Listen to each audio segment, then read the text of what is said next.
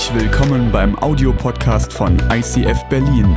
Wenn du Fragen hast oder diesen Podcast finanziell unterstützen möchtest, dann besuch uns auf icf-berlin.de.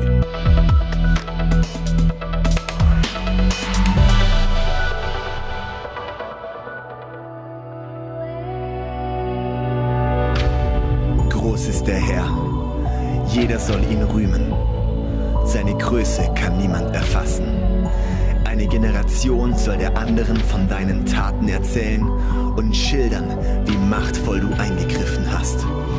Deine gewaltigen Taten werden überall bekannt sein und ich will deine Größe proklamieren. Alle werden die Nachricht von deiner wunderbaren Güte hören und werden jubeln vor Freude über deine Gerechtigkeit. Deine Herrschaft hat kein Ende. Von einer Generation zur nächsten bleibt sie bestehen.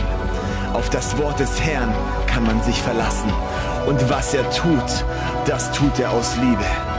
Als ICF-Familie kommen wir zu dir und du befähigst uns, rüstest uns aus und bereitest uns vor. Dein Wille geschehe, dein Königreich komme. Dein Wille geschehe, dein Königreich komme.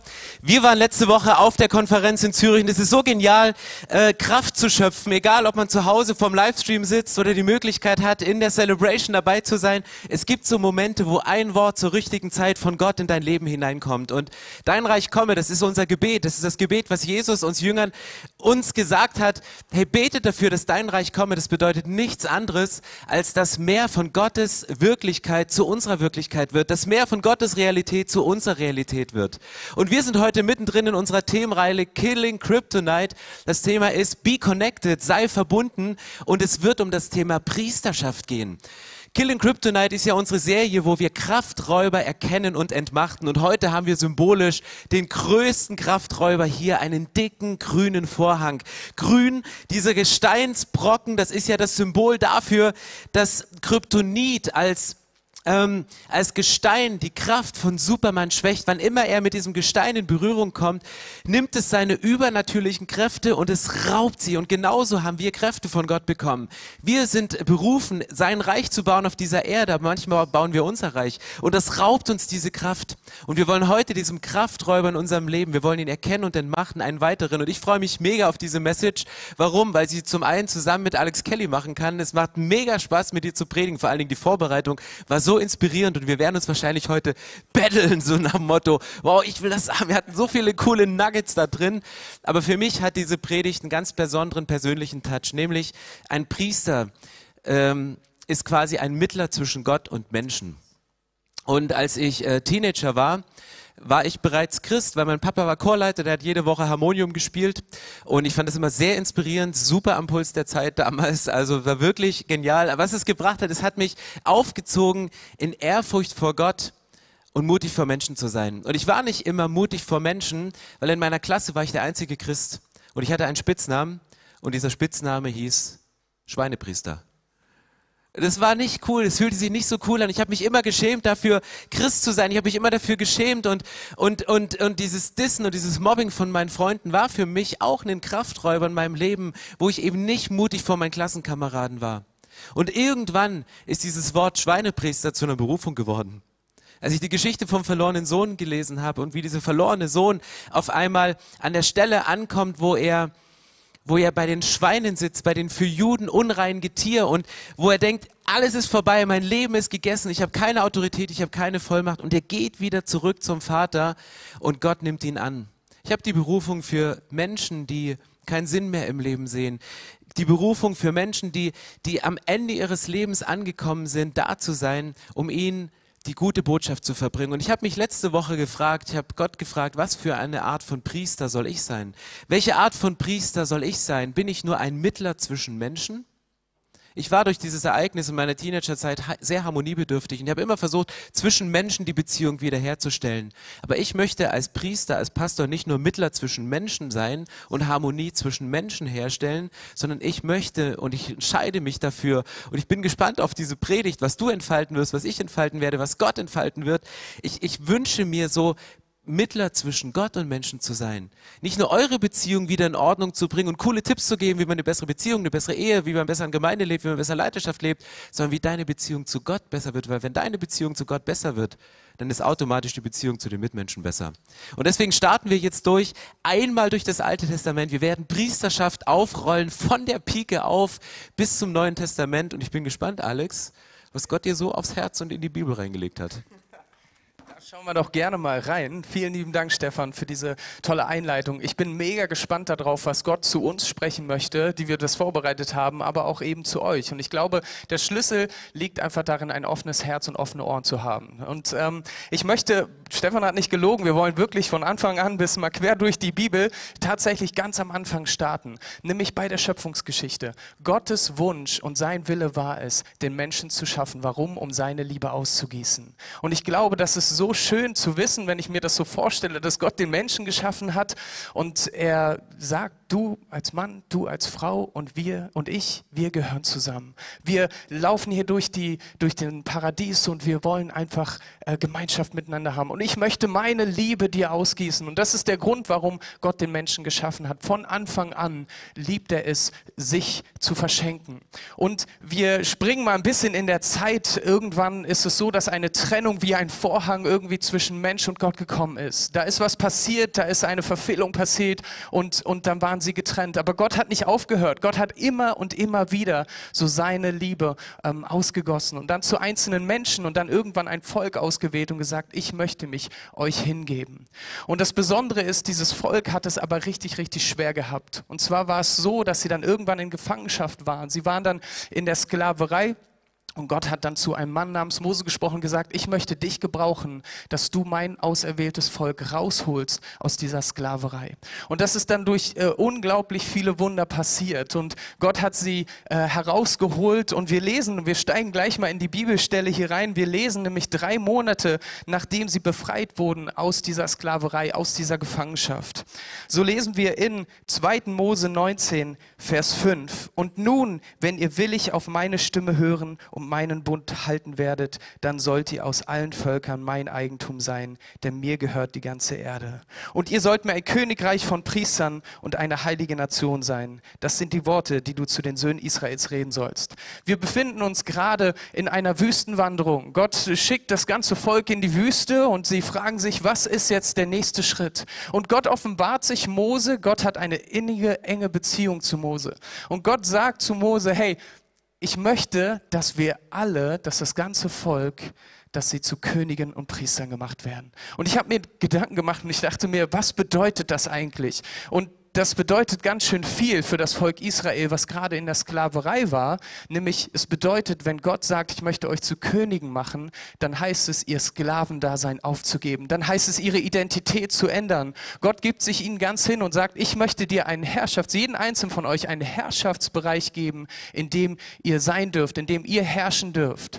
Und außerdem sagt er, ich möchte euch zu Priestern machen. Und das war auch noch richtig krass, weil die Menschen wussten genau, auch wenn noch nicht eine Priesterschaft in Israel etabliert war, sie wussten aber, was die Aufgabe eines Priesters war. Das war nämlich ganz, ganz nah am Herzen Gottes zu sein, ganz nah in seiner Gegenwart, Mittler eben zu sein, wie Stefan vorhin gesagt hat, auf seine Stimme zu hören und das weiterzugeben. Und das finde ich ganz besonders, aber wenn ich in der Bibel weiterlese, dann sehe ich, dass das irgendwie nicht passiert. Und ich habe mich gefragt, was ist geschehen? Und wir springen ein Kapitel einfach weiter, während Mose dann auf den Berg geht und die zehn Gebote empfängt. Das sind so die ethischen Parameter. Und Gott sagt, hey, wenn du dich darin bewegst, dann will ich dich segnen, dann bist du heilig. Wenn du dich außerhalb bewegst, das ist deine Entscheidung, aber dann kann ich dich nicht segnen. Und ein Kapitel weiter lesen wir in Kapitel 20 ab Vers 18. Und das ganze Volk nahm den Donner wahr und die Flammen den Hörnerschall auf dem rauchenden Berg. Das heißt, sie haben irgendwie gesehen, da passiert was. Aber sie kannten das. Ich dachte, es ist vielleicht für sie überraschend, aber war es gar nicht. Sie kannten nämlich die ganzen Wunder, die Gott getan hat, um sie aus Ägypten zu befreien. Aber so heißt es weiter, als nun das Volk das wahrnahm, zitterten sie. Sie hatten Angst und sie blieben von ferne stehen. Sie gingen nicht nah ran und sie sagten zu Mose, rede du mit uns, dann wollen wir hören. Aber Gott soll selbst nicht mit uns reden. Und ich dachte mir, was ist das eigentlich, was in ihrem Herzen passiert ist? Und ich habe erst daran gedacht, vielleicht haben sie so eine heilige Ehrfurcht. Vielleicht fürchten sie sich vor Gott und, ähm, und haben so einen, einen Respekt, einen großen Respekt. Aber ich glaube, das war es nicht, sondern sie hatten immer noch diese Sklaven-DNA in sich. Sie waren immer noch irgendwie gefühlt Unterdrückte und sie hatten vielleicht sogar richtig, richtig Angst. Und ich dachte mir, woher kommt das? Aber als ich dann nachgedacht habe und überlegt habe, was Gott ihnen angeboten hat, nämlich er hat gesagt, ich möchte euch zu Priestern machen. Ich möchte, dass ihr ganz nah bei mir seid. Wussten sie, es wird einen Preis kosten. Das bedeutet, dass ich mein Kryptonit ablegen muss. Das bedeutet, dass ich Dinge in meinem Leben abschneiden muss, um wirklich in seine Gegenwart zu kommen. Und ich glaube, sie waren an dieser Stelle nicht bereit, diesen Preis zu zahlen. Sie wussten nicht vielleicht, was es bedeutet, heilig zu sein. Das war für sie eventuell ein schlechtes Wort oder was in dem Moment nicht überwindbares. Aber Heiligkeit ist in dem Sinne kein schlechtes Wort, sondern das Passwort zu Gottes Herzen. Und dann hat Gott, weil er sie so unglaublich doll geliebt hat und sie auch respektiert hat in ihren Entscheidungen, hat Gott gesagt, ich möchte trotzdem eine Priesterschaft einberufen, das Mittler ist zwischen mir und den Menschen. Genial, wie Gott von Anfang der Geschichte dieses Priestertum hineinlegt und wir spulen in der Geschichte ein bisschen vor. Das Volk Israel ist aus der Gefangenschaft raus und die sind im verheißenen Land. Und im verheißenen Land ging es um die Landverteilung. Das wurde aufgeteilt, weil das Volk Israel bestand damals aus zwölf verschiedenen Stämmen.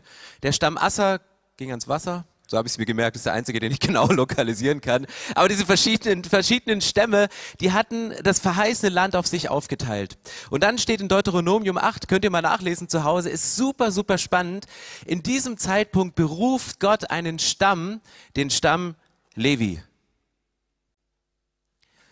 Und Levis Stamm, das war der, der, wo du denkst, der ist auserwählt als Priesterstamm. Und du denkst, na gut, wenn ihr Priester seid, mit dieser Geschichte, mit der, mit der Zukunft, die Gott für Priester vorgesehen hat, dann kriegt ihr doch das beste Landstück, dann kriegt ihr doch den größten Anteil, dann kriegt ihr den Strand und nicht nur das Wasser. Und dann steht aber in Deuteronomium 8, dass die Priester der Stamm Levi, dass die gar kein Land bekommen. Und dann denkst du, ja toll, jetzt setze ich mich für Gott ein, jetzt werde ich Pastor, jetzt werde ich Priester, jetzt, jetzt arbeite ich als Volontier in einer Kirche mit und ich gehe leer aus. Alle haben schöne Grundstücke, alle haben schöne Häuser, alle fahren in Urlaub und nur ich bin hier und mache irgendwie weiter. Und dann steht aber, wenn ihr den Bibeltext weiterliest, du kannst immer oberflächlich ähm, die Bibel lesen oder man geht ein bisschen tiefer. Gott sagt dann an einer Stelle, ihr kriegt kein Land, aber ich selbst werde euer Erbteil sein. Gott sagt, ich gebe euch ein Siegel, ich gebe euch was, was viel besser als, als das beste Grundstück, als das Filet-Seegrundstück.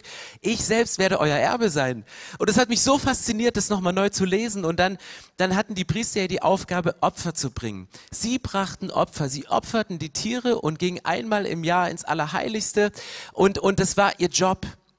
Und von diesen Opfertieren lebten sie, von diesen Opfertieren lebten sie. Die Bibel hat ganz klare Regeln, dass man nach und nach ähm, verschiedene Teile des, des Tieres nehmen konnte. Und es gab zwei Dinge. Das eine war die Erstlingsfrucht, dass alle elf Stämme angewiesen waren, ihren zehnten Teil, ihre Erstlingsfrucht in den Tempel zu bringen, damit die Leviten, damit die Priester versorgt sind, damit dieser Stamm leben kann.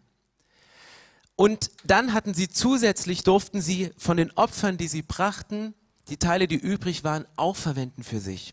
Und dann denkst du, ja gut, das eine ist schön, aber das andere sind so, das sind vielleicht die Reste.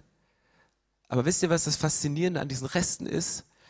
Das sind Geweihte, das sind gottgeweihte Dinge, das sind Sachen, die ausgesondert waren für diesen Priesterdienst. Und Gott sorgt dafür. Und Gott, das ist ein kleines Detail im Alten Testament, als die Israeliten die erste Stadt im verheißenen Land erobern, das, das war Jericho, sagt Gott, ich fordere den Zehnten nicht nur von euch, ich rede nicht nur über Erstlingsfrucht, damit ihr das macht, um euch gehorsam zu sein, sondern Gott sagt, ich lebe es euch selber vor. Und er sagt, pass auf, der der komplette Schatz der ersten eroberten Stadt Jericho, der geht in den Tempel, der geht zu den Leviten rein. Und mit dem Rest könnt ihr machen, was ihr wollt. Und er heiligt diesen Erstlingsschatz Diese Erstlingsfrucht heiligt Gott und Gott committet sich selber zu seinem eigenen Zehnten, zu seinem eigenen Prinzip. Und dann gibt es diese kleine Geschichte und die gibt mir eine Gänsehaut auf den Rücken. Das ist die Geschichte von Achans Diebstahl in der Bibel. Achan, das war einer der Krieger, der hat es gehört und dachte, ja klar, den Schatz, den, aber das ist so viel, was wir da erobert haben. Was wollen die im Tempel mit so viel Geld? Brauchen die noch ein Greenscreen? Was brauchen die noch alles? Ähm, und, und der hadert richtig damit, dass er sagt, das können wir doch nicht alles zu den Priestern bringen. Die haben doch schon Markenklamotten an. Und nimmt einen Teil davon für sich, für seine Familie. Und dann legt Gott einen Fluch auf ihn. Und ich dachte, wie hart. Und das war nicht nur ein Fluch auf seine Familie, sondern über Generationen darauf. Ich dachte, Gott, das kannst du doch nicht bringen. Und Gott straft nicht nur diesen Menschen, sondern Gott sagt, hey, mir ist mein eigenes Prinzip, mir sind meine eigenen Werte so wichtig, dass ich diese Erstlingsfrucht, der erste Schatz im verheißenen Land, der geht zu den Leviten, der geht in den Tempel und mit dem Rest könnt ihr machen, was ihr wollt. Was steht dahinter? Gott sagt, auch wenn du Nachteile spürst und vielleicht nicht das beste Grundstück hast, weil du sagst, ich nehme einen Teil meiner Zeit und investiere in die Kirche. Ich bin ein Priester, ich bin ein Levit, ich sondere mich aus und bereite mich vor für Gott. Gott sorgt für dich. Gott sagt, für alle, die sich committen, im Reich Gottes Vollgas zu geben, sagt Gott, ich sorge persönlich für dich. Und vielleicht sieht es aus wie ein, etwas, was vom Tisch herunterfällt. Für, für den Rest von einem Opfer von anderem. Aber dieser Rest ist geheiligt. Vielen lieben Dank. Ich liebe den Gedanken, dass wenn wir uns Gott committen, dass er das Beste für uns gibt. Und ich habe mir in der Vorbereitung so Gedanken gemacht, weil ich so ein Bild von den Priestern habe und auch ein bisschen schon im Alten Testament unterwegs war und gelesen habe. Und ich habe meine Vorstellung von den Priestern und Leviten gehabt, was sie an praktischen Tätigkeiten gemacht haben. Ich dachte immer, sie sind so heilig, gehen ins Heiligtum und zünden da eine Kerze an, machen Fürbitte und äh, den Rauchopfer ähm, an. Und dann war es das vielleicht schon ein bisschen Opfern und einmal im Jahr dann vielleicht ins Allerheiligste für den Hohepriester. Aber ich habe dann nochmal nachgelesen und natürlich, sie machen viel, viel mehr als das. Gerade die Leviten, die auch ausgesondert waren, sie haben ganz praktische Tätigkeiten gemacht. Was passiert? Passiert ist, ist nämlich, sie waren unterwegs in der Wüste und sie waren immer nicht nur an einer Stelle, sondern sie waren halt beständig unterwegs. Und ich glaube, dass sie ganz, ganz viel ähm, aktive Tätigkeiten gemacht haben. Sie haben zum Beispiel die Tücher gewoben für den Tempel. Ja, sie mussten irgendwie die Holzpfähle einbuddeln. Das heißt, es gab einen, der die ganze Zeit mit, einer, mit einem Spaten unterwegs war und, und Löcher in den Boden gerammt hat. Oder die, die Holzpfähle, sie müssten getragen werden oder Heringe in den Boden ge, gepackt werden. Und das waren so ganz alltägliche Dinge. Und ich dachte mir, wie krass ist das, dass sie ausgesondert sind für diese ganz einfachen Tätigkeiten. Und ich weiß nicht, wie es dir so geht, wenn du gerade im Leben unterwegs bist und machst so ganz einfache Tätigkeiten. Hast du da den Moment oder das Gefühl, dass du ausgesondert bist, dass du heilig bist? Ich eigentlich leider nicht so oft. Aber wenn ich mir jetzt mit dem Gedanken irgendwie in meinen Alltag gehe, dann will ich wirklich auch zusehen, dass ich diese Momente auch als allerheiligste Momente sehe. Dass da, wo ich bin, dass ich einen Ort schaffe für Gott. Und vielleicht heißt das für den einen oder anderen zu Hause, seinem Ehemann, seiner Ehefrau auch mal beim Geschirrspüler ausräumen zu helfen mach doch in solchen Momenten oder die Wäsche zu waschen, mach doch in solch einem Moment einen göttlichen Moment draus, dass du das Haus Gottes genau da baust, wo du bist, auch in praktischen Dingen. Hier gab es ein, zwei, drei, zehn Personen, die die Bühne hier aufgebaut haben, die den Vorhang aufgehangen haben und das sind göttliche Momente und das sind Momente, die Gott ganz besonders segnet. Und und er sagt, zu diesen Diensten, zu diesen auch einfachen Diensten will ich euch heilig machen. Und das passt zu unserem Halbjahresthema, heiliger Gott, unnahbar nah. Heiliger Gott, unnahbar nah. Ein Gott, der irgendwie unnahbar ist, aber der dennoch sagt, ich möchte mich in Fülle ähm, äh, ausschütten und in deinem Herz wohnen. Und das ist so ein spannender Spagat, weil Gott heilig ist. Und wenn ich mein Leben anschaue, ganz ehrlich, ich bin nicht so heilig, aber Gott sagt, ich berufe dich, heilig zu sein. Und ich bin der Heilige, der dich heilig nennen kann. Und ich liebe diesen Gedanken und ich möchte, ich möchte Gott nah sein und ich möchte in allem, was ich tue, mich ihm hingeben. Und das Spannende ist auch, Gott hat immer die Zeit bestimmt, wann Stopp war. Als das Volk Israel in der Wüste unterwegs war, hat er irgendwann gesagt, Stopp, Moment. Und er hat es ganz, auf ganz übernatürliche Weise gemacht. Und dann, was haben die Priester und die Leviten gemacht? Die haben dann angefangen, die Sachen aufzubauen, den Wohnort Gottes. Sie sind nicht erst jagen gegangen, sie sind nicht erst noch irgendwie zum nächsten Bächlein gegangen, sondern sie haben sofort angefangen, eine Wohnung Gottes zu schaffen. Und ich selbst habe das im Leben erlebt, dass Gott Stopp gesagt hat. Das ist gar nicht so lange her. Gott hat uns irgendwann gerufen nach Hamburg, in eine andere Stadt. Berlin ist eine sehr schöne Stadt, Hamburg ist auch eine sehr schöne Stadt. Und er hat uns nach Hamburg gerufen und wir haben ganz klar sein Reden gehört. Und dort haben wir dann irgendwann gehört, dass Gott gesagt hat, stopp, Alex, wie du dich, in welche Richtung du dich entwickelst, ich, ich habe einen anderen Plan für dich. Und, und es war ein schwieriges Stopp. Es war schwer für mich, das zu hören, für uns als Familie, aber wir wussten, Gott hat einen Plan, Gott hat eine Idee. Und er wird das segnen, was da war, aber er wird auch das segnen, wohin er uns schicken wird. Und dann haben wir von ihm gehört, dass wir zurück nach Berlin kommen. Und wir sind immer noch in der Phase zu gucken, okay, wir stoppen, wir sind wir sind angehalten, Gott. Als Familie war das für uns ein spannender Prozess. Und was ist meine Aufgabe jetzt? Ein Wohnort Gottes zu schaffen, weil ich ein Priester sein möchte, der heilig ist, der ausgesondert ist und das als meine Aufgabe sehen möchte, da wo ich bin, ein Ort für ihn zu schaffen.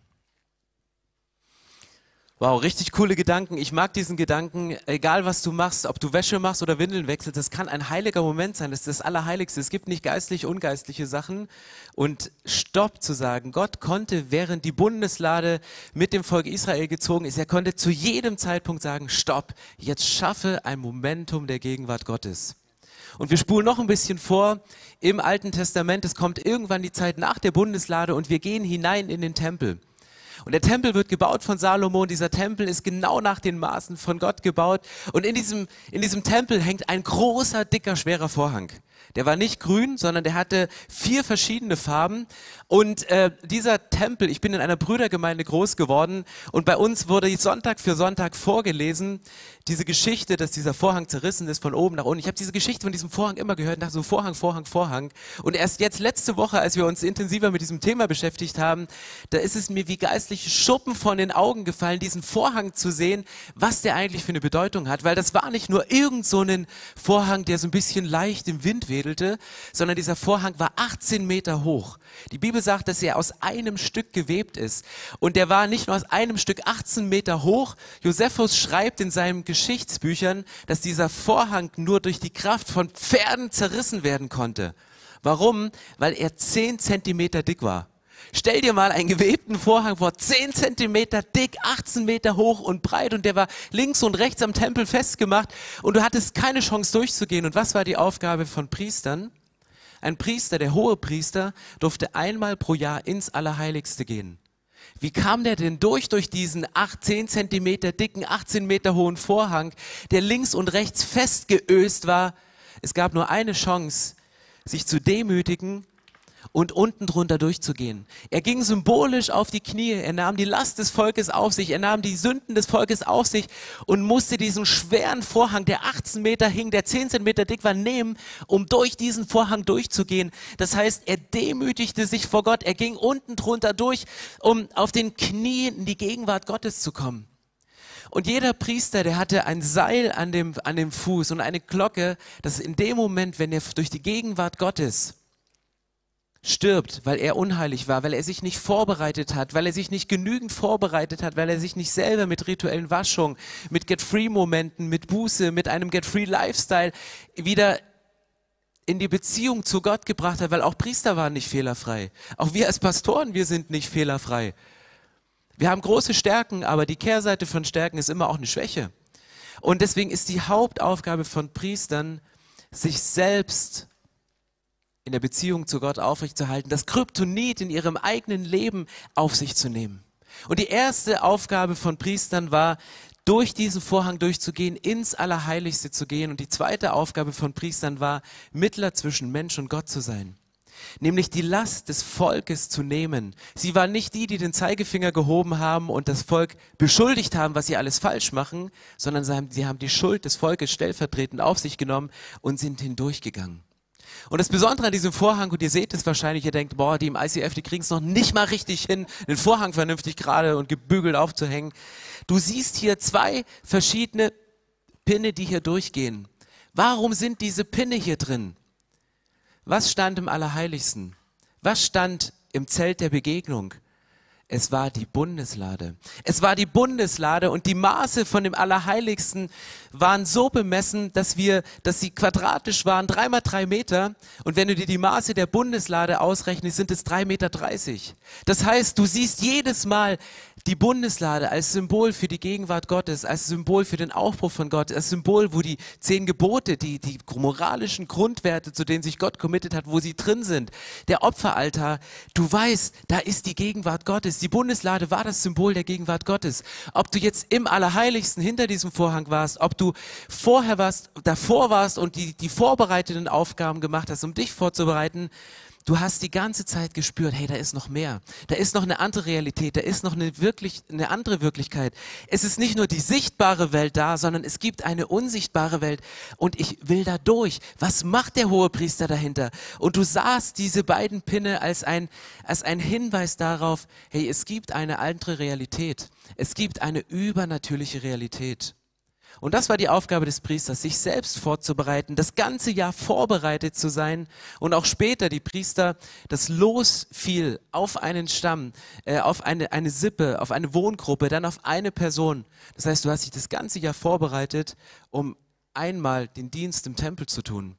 Deswegen seid vorbereitet in der vollen Ahnung, hey, da ist noch mehr. Gottes Kraft, die dahinter ist, die ist viel krasser, viel stärker als das, was ich im Moment vielleicht gerade erlebe.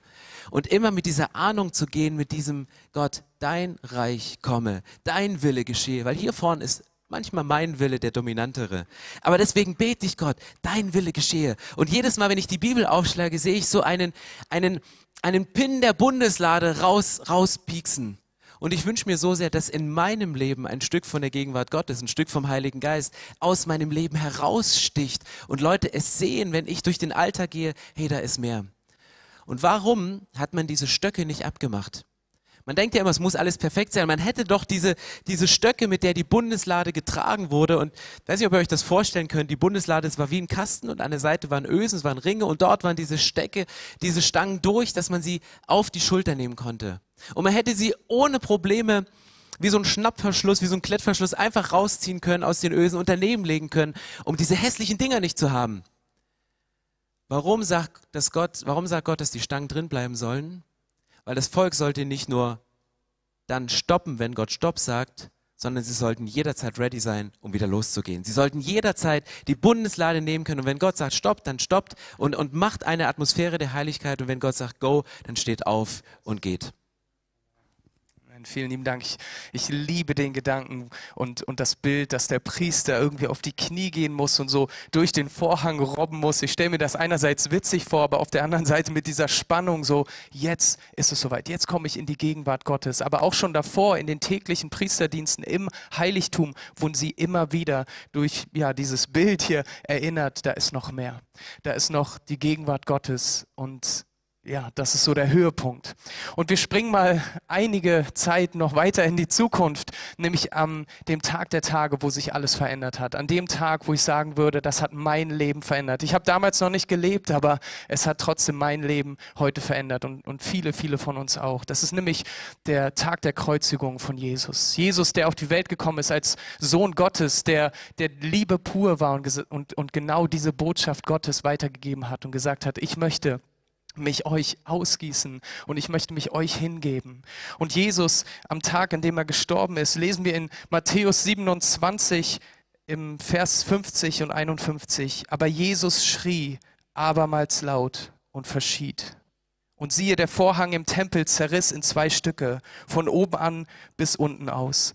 Und das ist so ein krasser, also so ein krasses Bild, weil auf einmal Gott vom Tempel in die Herzen der Menschen rückt. Das war sein Plan von Anfang an. Er hat von Anfang an gesagt, ich möchte euch eine priesterliche DNA geben, ich möchte bei euch sein, ich möchte in euch wohnen und nicht mehr hinter einem Vorhang. Und das, was uns trennt, das soll überwunden werden. Und so gab es einen alten Bund und Jesus schafft hier einen neuen Bund, eine neue Qualität des Lebens, eine neue Qualität der Beziehung mit Gott. Und dazu musste, und das lesen wir in 2. Korinther 5, 21, Jesus selbst zur Sünde werden. Jesus musste selbst zum Vorhang werden, um dann am Kreuz zerrissen zu werden. Und der Vorhang ist gefallen. Jesus hat eine neue Qualität geschaffen. Der Vorhang fällt. Jesus ist zerrissen am Kreuz und schafft so eine neue Möglichkeit zu ihm. Er sagt selbst in seinem Wort, ich bin die Tür, geht durch mich hindurch. Und vielleicht hast du das Gefühl, Mensch, hier ist ein bisschen Chaos. Hier ist ein, ein Chaos auf der Bühne und auch in deinem Leben ist vielleicht Chaos. Aber ich glaube, Jesus kommt in dieses Chaos hinein und er möchte dir begegnen in all den Dingen. Und ich liebe, ich liebe diese Stelle in Hebräer 10, 19. Da heißt es nämlich genau, genau das, dass wir durch Christus ins Allerheiligste können. Dass wir durch Christus auf einmal, wie damals der Hohepriester, ins Heiligtum kommen können.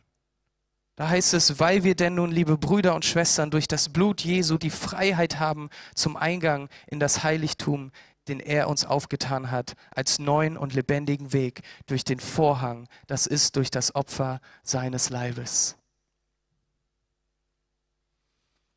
Und mit dem neuen Bund, der durch Jesus anbricht, hat unsere Wirklichkeit äh, eine völlig neue Dimension bekommen, ist unsere Wirklichkeit eine völlig andere Wirklichkeit. Und im Hebräerbrief, äh, ich möchte die Kapitel kurz zusammenfassen, so Kapitel 6, 7, 5, da geht es um das allgemeine Priestertum. Es geht darum, dass nicht nur auserwählte Menschen einmal pro Jahr in die Gegenwart Gottes gehen können, sondern dass du und ich, die zu Priestern und Königen berufen sind und eine völlig neue Identität haben. Und die Bibel spricht davon im Hebräerbrief, dass es dass wir Priester nach der Ordnung Melchisedeks sind. Und du denkst, ja, meine Frau ist gerade schwanger, wir suchen noch einen Namen für unser Kind, Melchisedek, wäre schon cool. Bist vielleicht genauso gedisst wie ich früher bei uns in der Schule, aber äh, könnt ihr mal überlegen.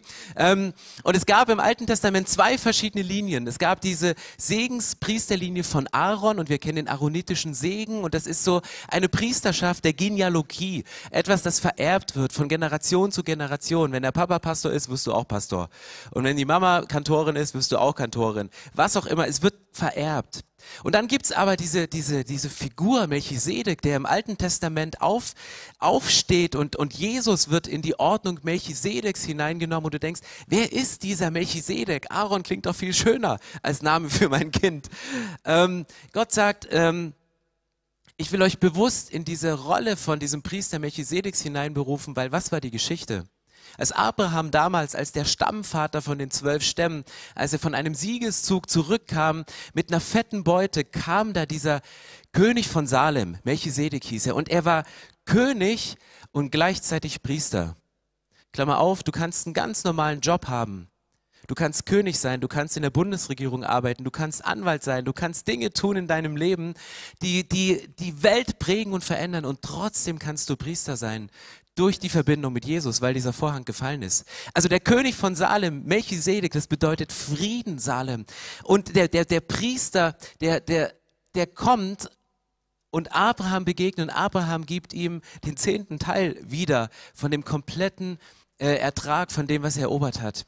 Und dann ist die Rede von diesem Melchisedek. Man weiß nicht, wer seine Mutter war, man weiß nicht, wer der Vater war, man weiß nicht, wo er geboren ist. Diese Herkunft ist ungewiss.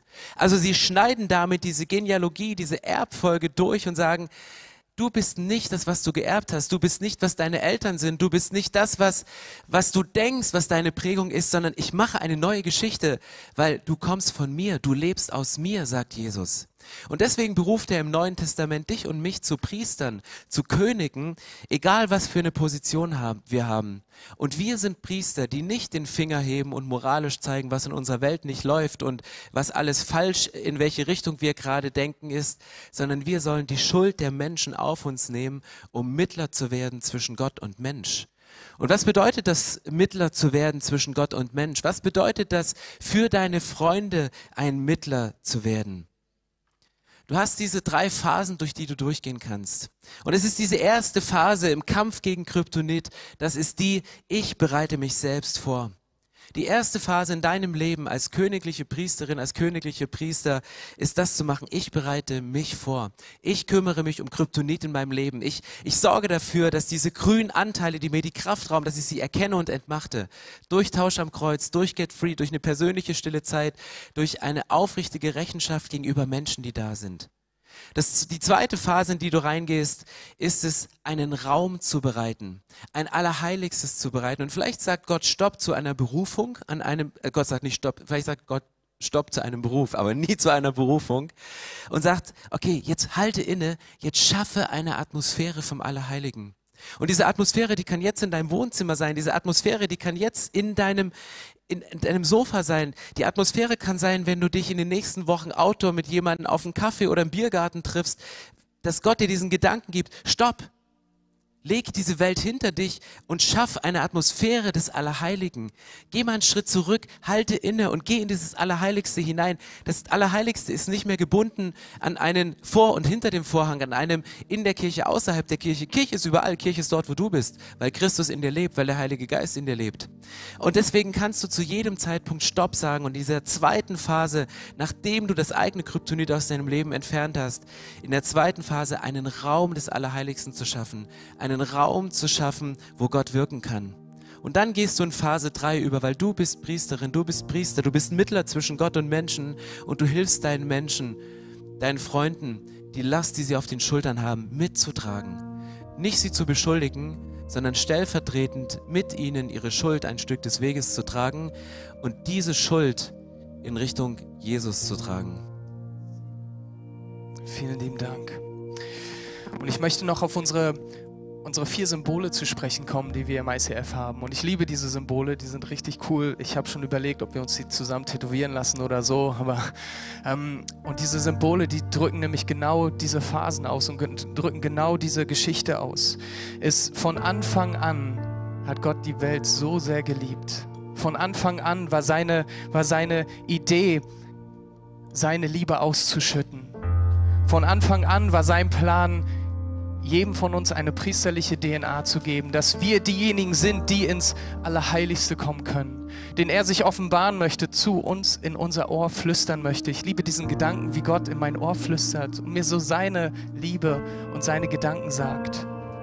Und das bedeutet für mich, dass ich das anerkennen muss, dass ich das wahrnehmen muss. Und vielleicht bist du eine Person, die in den Spiegel guckt jeden Morgen und unzufrieden ist. Aber Gott spricht dir zu und sagt, ich liebe dich unendlich doll. Ich habe dich geschaffen, du bist gut gemacht. Und klar, da gibt es Macken in deinem Leben, aber unabhängig von dem liebe ich dich. Und da gilt es für dich, diese Liebe anzunehmen und anzunehmen, dass er sich für dich hingegeben hat. Aber es gibt dann immer irgendwie so diesen Vorhang in unserem Leben. Und der kommt vielleicht auch immer und immer wieder. Dieses Kryptonit ist nicht einmal nur in der Superman-Geschichte aufgetaucht, sondern immer und immer mal wieder. Und dann werden wir irgendwie gebremst und wir können vielleicht, wenn wir so vor einem Kryptoniten-Moment stehen, dann nur erahnen, dass Gottes Gegenwart da ist. Wir sehen vielleicht diese beiden Penüppel von der Bundeslade. Wir, wir erahnen Gottes Gegenwart, aber sind noch nicht drin. Wir haben noch nicht die Fülle. Aber Gott sagt, es ist möglich. Und dann ist es wichtig, dass wir das erkennen. So wie Gott mir auch gesagt hat, stopp Alex, hier ist gerade kein Ort, wo du gut mein Heiligtum baust, wo du gut mein Zelt aufbaust, mein Haus, wo ich drin wohne, das, das gelingt dir nicht. Du schaffst das nicht. Und das tat weh, das zu hören, aber, aber es war erstmal ein Erkennen, wo ich nicht den Weg gegangen bin, den Gott mir gezeigt hat. Und manchmal an dieser Stelle sagt Gott, stopp. Aber das nächste Bild, das kickt richtig rein und das ist das Kreuz dass es Jesus gekommen ist. Er selbst Hohepriester geworden ist, selbst zum Vorhang geworden ist, um eben diesen Schritt zu überwinden. Er selbst auf die Knie gegangen ist, am Kreuz hing, mit ausgebreiteten Armen.